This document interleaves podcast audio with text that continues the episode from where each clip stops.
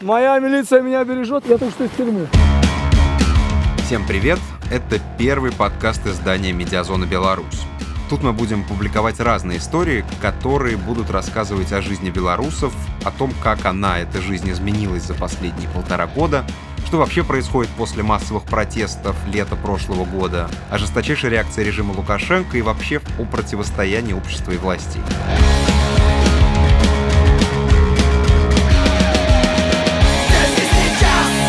Подкаст называется «Химия», а начинается он с мини-сериала «Мистер Икс». Ну, я нахожусь, я нахожусь в исправительном учреждении, открытого типа номер 9 города, да, Витебска. И э, фоток очень много в сети, э, так, этих называемых химий. Поэтому тут а что описывать? Это стандартно, тут ничем не отличается. У нас 8.30, наверное, 8.40 проверочка идет, утреннее построение ну, проверка, сели на место, все, убежали, не убежали. Ты меня застал в стратегическом месте, в сортире. Так что, э, если тебе интершумы в плане шелива толчка не мешают, то я имею в виду, у меня, грубо говоря, сейчас 20 минут есть, потом на проверку придется. Да, хорошо, Поэтому, давай 20. Мы 20 минут вкладываемся. Этим сериалом занимаемся мы, я, Петр Рузавин, и редакторка «Медиазона Беларусь» Анастасия Бойко. Собственно, Настя, что такое химия? Химия это такое наследие советского уголовного кодекса, когда осужденных отправляли на какое-нибудь вредное производство. Официально это звучит как ограничение свободы с направлением в исправительное учреждение открытого типа. На химии осужденные работают чаще всего на тяжелой работе на предприятиях или на пилораме или вообще в коровнике – там они сами покупают себе еду, платят коммуналку, но при этом за ними следят милиционеры. То есть осужденные ограничены в свободе, но не лишены ее. Сколько конкретно человек осуждено на химию, мы не можем сказать, потому что официальная статистика просто не ведется. Но речь идет как минимум о сотнях человек подкаст будет не только и даже, возможно, не столько про конкретный вид наказания, он шире этой темы, но начинаем мы с истории музыканта Игоря Банцера, которого отправили именно на химию. Пошли мимо ОМОНа, ментов, пройдемся. Игорь Банцер – это гродненский музыкант и солист белорусской панк-группы «Мистер Икс». В определенном смысле такая легендарная личность в антифашистской тусовке. Да, он вообще в целом производит впечатление достаточно безбашенного персонажа. Мы с Настей приехали к нему в Гродно в апреле 21 года и провели с ним целый день, с самого утра до позднего вечера. Здравствуйте, граждане милиционеры! Спасибо вам за ваш труд, что бережете нас. Моя милиция меня бережет, я только что из тюрьмы. Сначала посадит, потом стережет. Всего хорошего. Направо, направо, направо, подальше от милиции. Убегаем, убегаем, убегаем. Убегаем, убегаем, убегаем. И что скажешь, что это не со мной? Что Есть отрезок времени между приговором и непосредственной химией. Обычно это несколько месяцев, когда люди находятся на свободе. Собственно, в этот момент мы его и застали в Гродно. Вот так и живем, понимаете. Ты Мне всегда кажется, так общаешься с милицией, конечно, когда видишь... а я сейчас, а я сейчас нарушил, я нарушил законодательство сейчас? Нет, просто интересно, всегда просто просто слово, здороваешься? Просто слово со мной не употребляй, это не просто, абсолютно не просто. Сам Банцер в татуировках буквально с головы до ног. И встретились мы с ним сначала в салоне, где ему набивали новые. Это старая уголовная английская татуировка, которая потом пришла в субкультурную, в субкультуру скинов, которая тоже с этим связана, и поэтому вот тоже не успел. Там же тоже всегда от, оттяните губу, ну, чтобы не прятал. И я вот как, короче, как раздетый, то есть голый перед мусорами, и вот все то самые основные татухи недоделанные. Тут я поясню. Дело в том, что по белорусским законам те четыре буквы, которые Банцер набил под губой, считаются экстремистскими, и мы даже не можем их произнести. Но переводится это примерно как «все сотрудники сотрудники правоохранительных органов – нехорошие люди. В общем, этот эпизод, он про жизнь Банцера до лета 2020 года.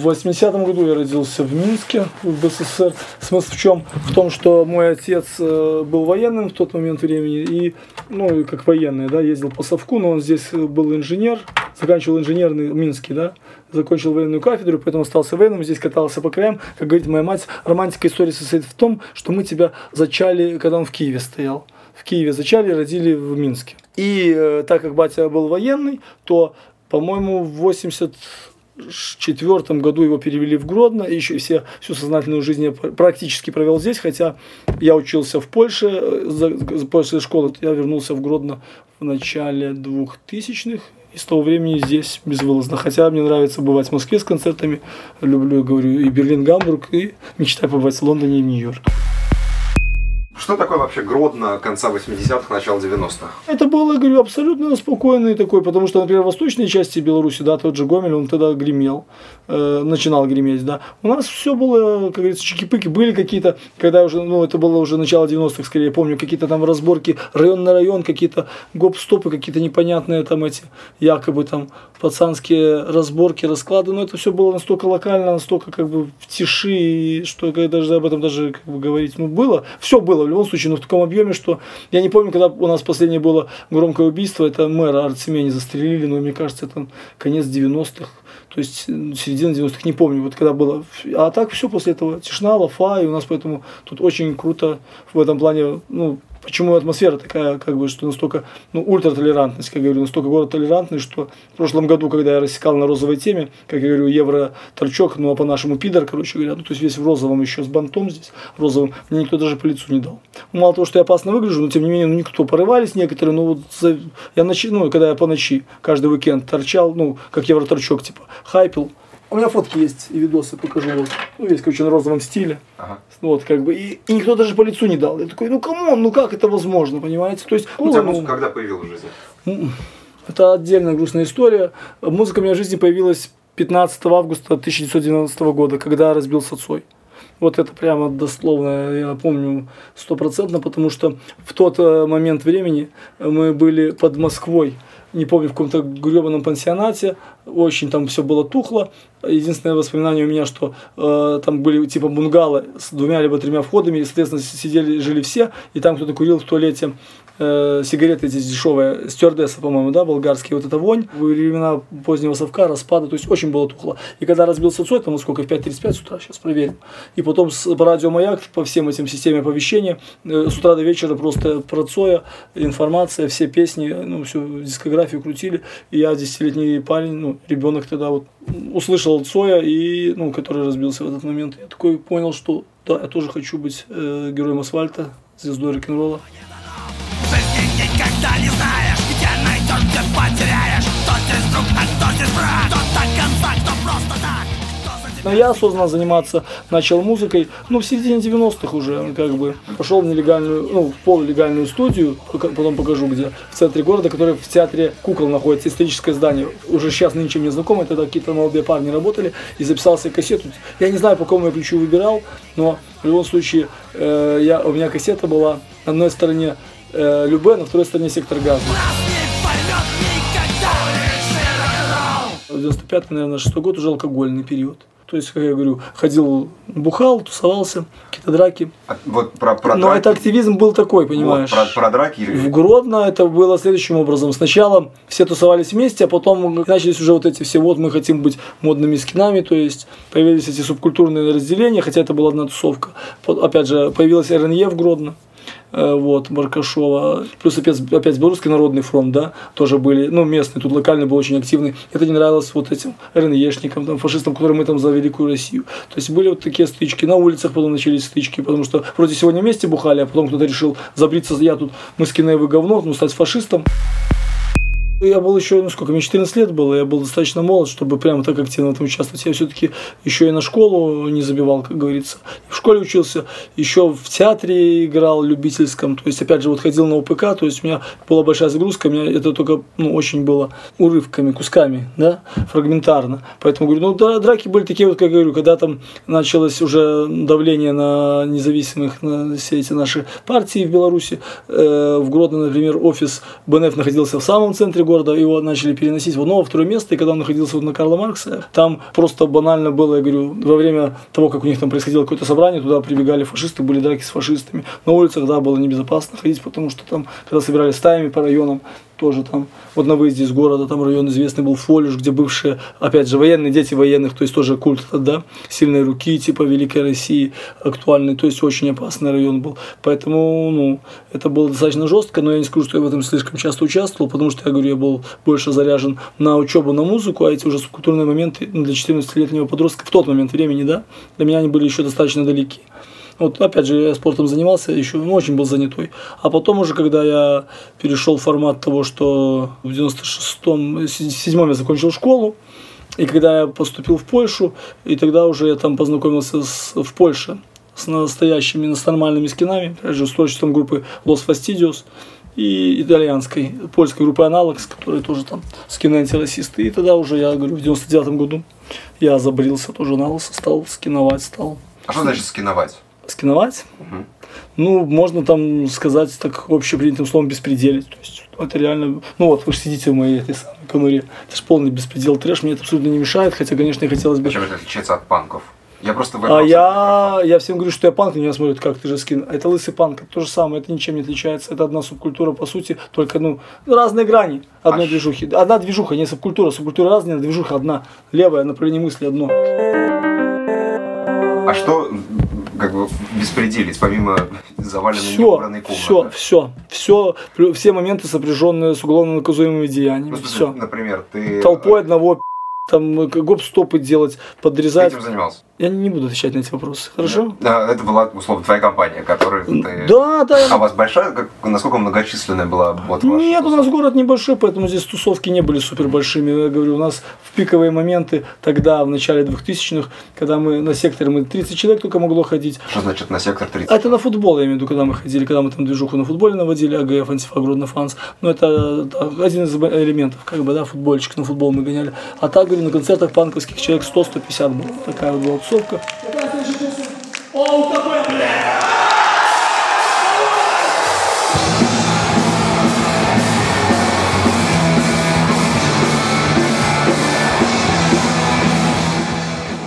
Первый концерт это было празднование Нового года. У нас были высотки, которые назывались «Слава Ленинскому комсомолу». Не помню, от какого предприятия внизу. Там у них был то ли сауна, то ли баня, что-то такое, да? Какое-то пространство, зал, я не знаю, что там. Сейчас даже. Вот. И он, короче говоря, правдами и неправдами договаривались, по-моему, со своей матерью, как-то это арендовал 1 января, получается. И мы не хотели мы не хотели играть, потому что мы были алкашами, мы, ну, вроде ладно, раз группа типа есть, давай выступим, но все напились.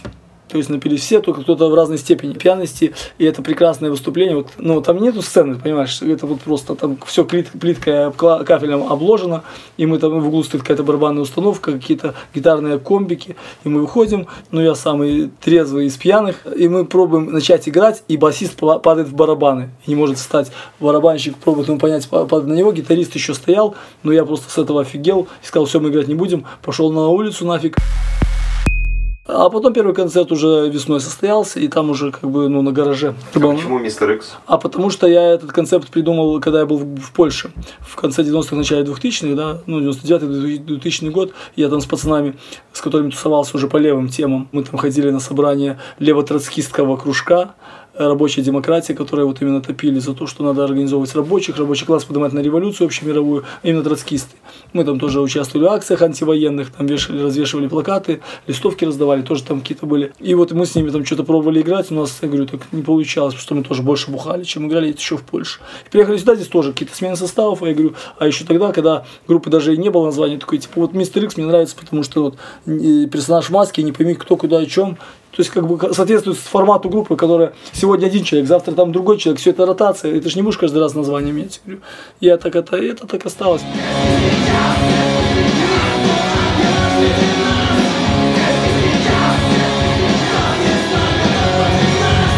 Когда это стало профессионально? В смысле, у, нас нет, у, у нас нету профессионально, потому что профессионально это будет, когда мы будем э, этим зарабатывать деньги. Вы не зарабатываете деньги? Нет, абсолютно. Это все еще моменты дополнительные, сопряженные. В нашем коллективе только гитарист имеет среднее специальное музыкальное образование, он профессиональный ну, гитарист. Конечно, не про образование. А, а я а, и говорю, и поэтому, во-первых, вот только один человек имеет, а во-вторых, э, дохода с этого нету, есть только ну, потерянное время, которое ты не, не доуделяешь семье родным, потерянные финансовые какие-то моменты, потому что ты вкладываешься в промо собственной группы. Тебе а хочется... чем ты зарабатываешь?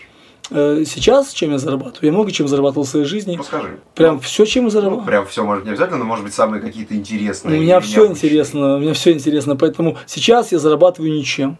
Сейчас, во-первых, э, последний год я не мог работать, э, ну, официально я уже не могу работать давно, потому что черные списки локальные. У меня была даже еще в начале 2010-х своя фирма, которая чисто музыкальные э, концепты, то есть обслуживание техническое, да, музыкальных мероприятий. Но когда один раз там на каком-то мероприятии, это было начало, получается, да, Второй мировой, 14 год, значит, начало Первой мировой войны, и увидел один из э, облсполкома из отдела идеологии. Мое лицо, это, а я чисто техническим работником, техником чисто работал, ну, на договоре подряда, да, а у них был э, договор с другой фирмой, это был, ну, субподряд, короче, и он такой, меня говорит, а что вы здесь делаете, Игорь Иванович, говорю, я на субподряде, что, ну, типа, я же могу зарабатывать деньги, и вот после этого, когда меня, как говорится, спалили из идеологии, я просто во всех черных списках, и э, все прикрылись варианты, где можно деньги, деньги заработать именно музыкой в плане технической и профессионально. Потому что, ну, тоже как бы очень э, правильно, если я отрицаю э, это государство в плане того, что абсолютно не мое, неправильное направление, неправильное управление, неправильная идеология, то с какого хера я хожу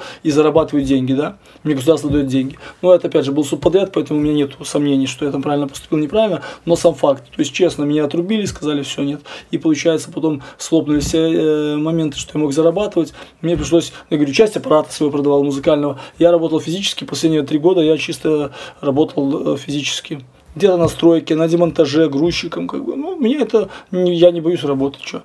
Если смотришь на мой дом, то, конечно, совершенно другое впечатление производится. Но как бы это же вопрос э, внутренних каких-то установок. Мне это не мешает.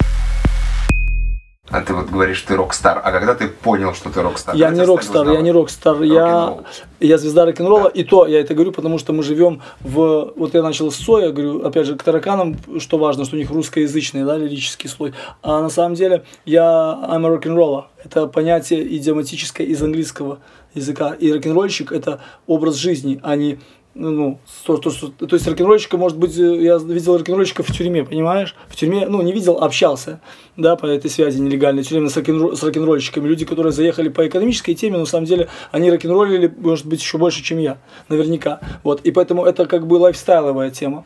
На улицу? Сейчас-то уже да. Это раньше я был, мы же не стремились за славой, мы больше были известны за границей, во-первых. Во-вторых, это субкультурные движухи, андеграунды. В-третьих, у нас в Беларуси мы редко играли. Поэтому я, я никогда не стремился, чтобы меня узнавали. Скажем так, в Гродно я был узнаваем вот именно в среде именно артистической, что все знали. Потому что я где-то техником работал, где-то концерты делал, где-то выступал, где-то что, то есть все знали, кто такой Банцер. А то, что простые там люди знают меня, не знают, я слава мне не нужна и почет. Поэтому сейчас вот просто после этого перформанса моего, благодаря э, тому, что тут э, так меня КГБ распиарило, когда идешь по улице, и там люди говорят фрибансер, ну это приятно, там махают э, из машин, очень круто. Слушай, короткий вопрос. Ты говорил, что в Беларуси мало выступали из-за политической ситуации, но вот э, была ли вот группа твоя запрещена, в принципе, когда-то? Что вот там вы У пытались нас, организовать у нас концерт? не было формального запрета, всегда были неформальные запреты, вплоть до того, что э, мой приятель с Минского радио говорит, давай сделаем интервьюху. Не помню, лет пять назад, может шесть, не хочу сейчас врать. Я говорю, вообще без вопросов. Он говорит, ну только Лукашенко не обсуждать, матом не ругаться. Говорю, вопросов нет. Говорю, мы как бы вменяемые люди. Я, в принципе, обсценную лексику не употребляю сейчас. Э, мне пришлось в тюрьме подключить обсценную лексику. Когда я общался с людьми, меня адекватно не воспринимали. В тюрьме там все ругаются матом. Все, начиная э, ну, от э, служащих и заканчивая зэками. Я когда общался, это было слишком интеллигентно. Пришлось подключать ма- мат, и вот сейчас, сейчас я его выключаю понемножку, еще не вышел из этой тюремной темы. А так, в принципе, я обсценную, обсценную лексику не употребляю, только в своих каких-то ну, моментах, там где-то описательных, когда надо там либо же в интервью, либо в спичах со сцены, либо же в текстах. Ну и слово его нельзя, как бы, ну, слово ну, всеобъемлющее, лю- просто и от самого чудесного чувства до самого поганого события твоей жизни может оно передать. Поэтому слово не могу исключить пока что. А вот этот момент, то, что ты говоришь, и человек говорит, ну, интервью очень был заряженный, хорошее радиошоу, м- Минской э, радиостанции, говорю, вопросов нет, FM, говорю, ну, мы же как бы адекваты, Лукашенко не трогаем, матом не ругаемся. Все нормально, а потом он мне звонит или пишет ВКонтакте, говорит, сорян, типа руководство сказало, нельзя с Мистер Икс сделать. Просто уточнение. То есть вы подпольно в большинстве случаев в Беларуси Нет, нет, это же Беларусь, детка, come on. Э, Если идут группы, которые из черных списков выступали легально, то мы выступали в разном, в разном формате, потому что, например, э, ну, когда тут концерты делались вот этим же гродненцам, типа Титюки, да, когда там они вписывали правдами, неправдами, обманывали, когда там, не знаю, подкупали, не подкупали, покупали гастрольки, когда... То есть здесь вопрос, опять же, чисто политический. Когда идет политическая кампания, да, у нас всегда закручивание гаек, более или менее жестко. Когда это идет как бы на выдохе и э, чуть-чуть вожжи приспущены, тогда это может проканать. Ситуация в областях по-разному. У нас в Гродно до определенного момента я получал гастрольки, у меня тоже там отдельно можно искать, папка лежит, гастрольное удостоверение получал вообще на изи. А в Беларуси нужно получать гастрольное удостоверение, чтобы любой концерт провести? Э, нет, что? нет, сейчас поменялось это. Раньше было, э, потом был перерыв, они сделали, убрали гастрольки, но вернули это пару лет назад. Не помню, сейчас надо посмотреть э, кодекс, где у меня валяется. А что это, расскажу, что это? Это разрешение на культурно-массовое мероприятие. У местных властей? Да, у местных властей, но там есть ограничения на концерты, что если проводится концерт локальных исполнителей без э, бесплатно, то не надо гастролька. Либо же, если там у тебя группа, группа твоя играет, типа под котлету а в ресторане. Мы получали в старые времена, я получал на те концерты, которые я организовывал, не для своих групп, не а для своей группы, не для своей. Для нашей группы гастрольку, вот я к этому веду, что правдами и неправдами в Бресте жесткая ситуация вообще с, гастрольками, с гастрольками была очень долгие годы. В Гродно было полегче, в Минске всегда с этим было очень лайтово, и все даже критики режима, я говорю, тот же Вольский, Нера Дюбель, да, спокойным, прости, Господи, Но... говорим, Господи, Бахус подразумеваем. Было время, когда и Вольский был запрещен. Да? Я понимаю, тогда всем было тяжело, но потом они смогли играть точно так же и мы. Нам было чуть-чуть тяжелее, быть может, потому что у нас еще сопряжено это с молодежным активизмом, субкультурного толка и плюс футбольными фанатами МТЗ Репо, где там все. Выйди на улицу, внеси город, ну и так далее. Но последний наш концерт легальный, про который я говорил, 6 марта 2020 года э, в клубе Репаблик э, с гастрольным удостоверением, когда вот я мечту свою 16-летнюю реализовал, привез э, это группу Лос Василиус из Италии, которая меня вдохновлял, и моего гитариста вдохновляет басиста, барабанщика до сих пор, и при этом все легально на бумагах с гастролькой. Вот как это работает в этой стране, я не знаю, это надо спрашивать не у меня. Спасибо. Спасибо. Коронавирус нас не доконал. Итальянцы приехали с севера Италии, где там бушует эта эпидемия. Они здесь, это главное достижение. Если бы их сегодня не впустили на въезде, хер бы вам, не концерт. И нам всем мы прососали. Поэтому давайте помнить о том, что ну, жизнь равняет всех. Где жизнь всех равняет? На улице все решается. Называйте его там. Не в гребаном интернете. Погнали!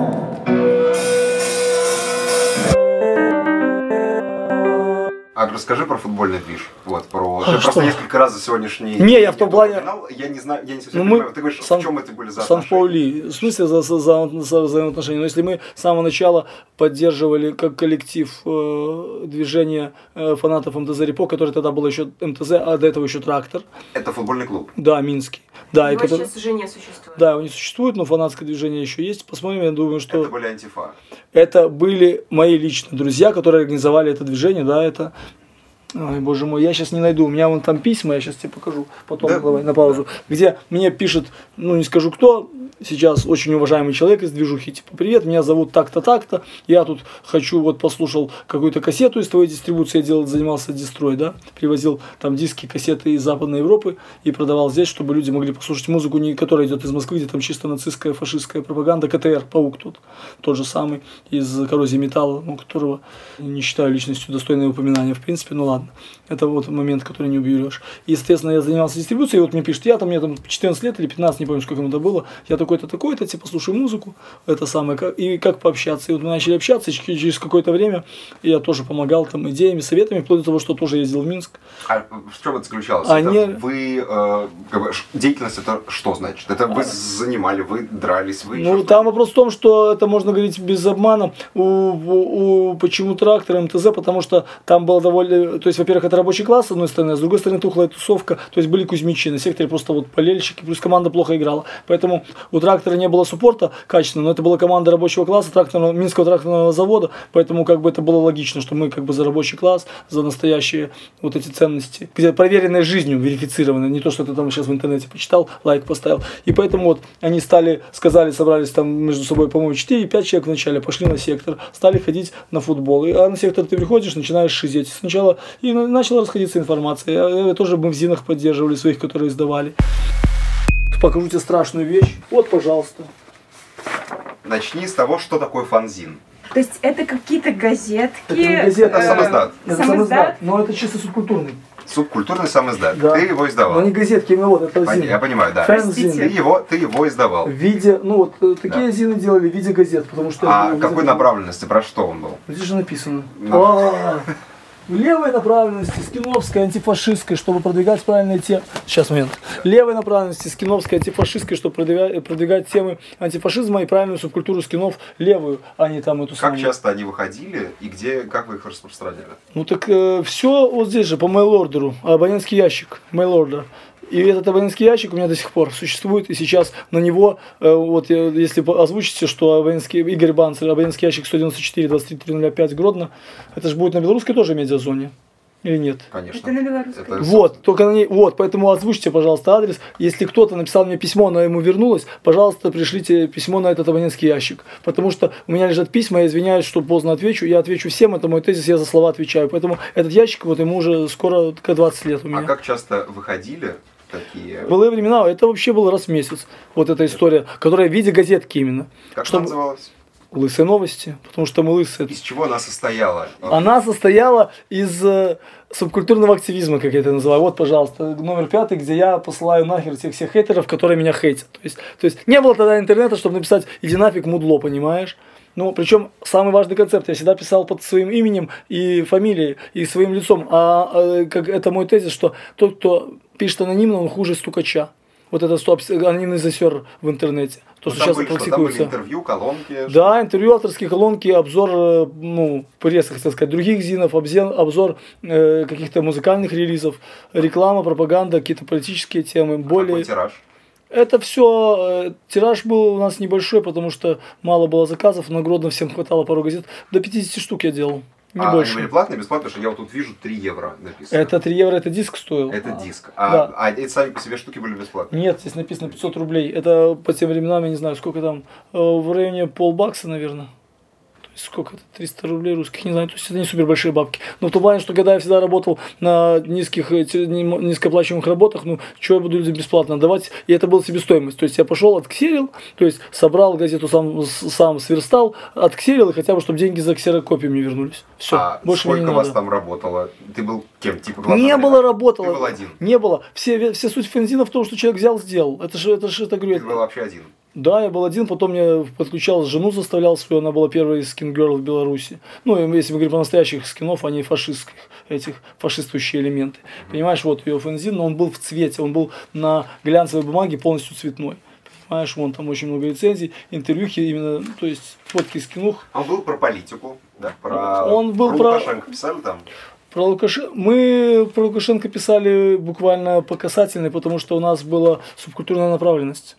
Э, Зины левой направленности тоже были, и плюс белорусские, но у меня сейчас их нет. Русские, те же автоном русские, это автономные действия организации известная русская, а, ну, антиавторитарного анархистского толка. Белорусских было пару зинов, так что как бы а мы в основном, говорю, я чисто рубился за субкультурные темы, за то, чтобы у людей, которые приходят в субкультуру, было понимание того, что субкультура, суб, ну, субкультура, то есть субкультура является продолжением культуры. Хотя Кизи говорил, что это мы являемся культурой, а те, кто в интервью, да, на телевидении друг друга ну, плюются ядом, они являются контркультурой, да. Поэтому это как бы мнение, ну, я его поддерживаю здесь, я с ним согласен сто процентов. И поэтому хотелось бы, чтобы когда мы противопоставляемся социуму, вся контркультура, да, панки, скинхеды, подозрительные типы, мы против социума, мы не такие, как они, да, мы не колхозники, мы не совки. Чтобы, когда ты приходишь в субкультуру и видишь там все то же самое, все те же схемы, да, вот эти, все те же предрассудки, то, что ты видел в своем кругу общения у родителей, там, по- ты видишь на улице каждый день, и люди то же самое практикуют, а смысл тогда этой субкультуры, это называется позерство, просто модные позеры, то, что сейчас хипстеры, вот эти золотая молодежь, эти нипстеры, э, миллениалы демонстрируют лучше всего. То есть чистая оболочка постмодерновой, а ничего внутри. С когда, в большинстве своих случаев важно подчеркнуть, не стопроцентно, но в большинстве случаев. С когда по когда ты это издавал? Это было середина 2000-х, вот с 2004 года. И, э, не знаю, 6-7 лет мы издавали. Ну, это именно «Лысая новость», именно газета. А 10 номеров, мне кажется, было, не хочу сейчас врать, не помню. Плюс зины какие-то делали, плюс выпускали релизы, тоже важно. Кассеты записывали, выпускали, все делали сами. Это do it, do it yourself, эстетика.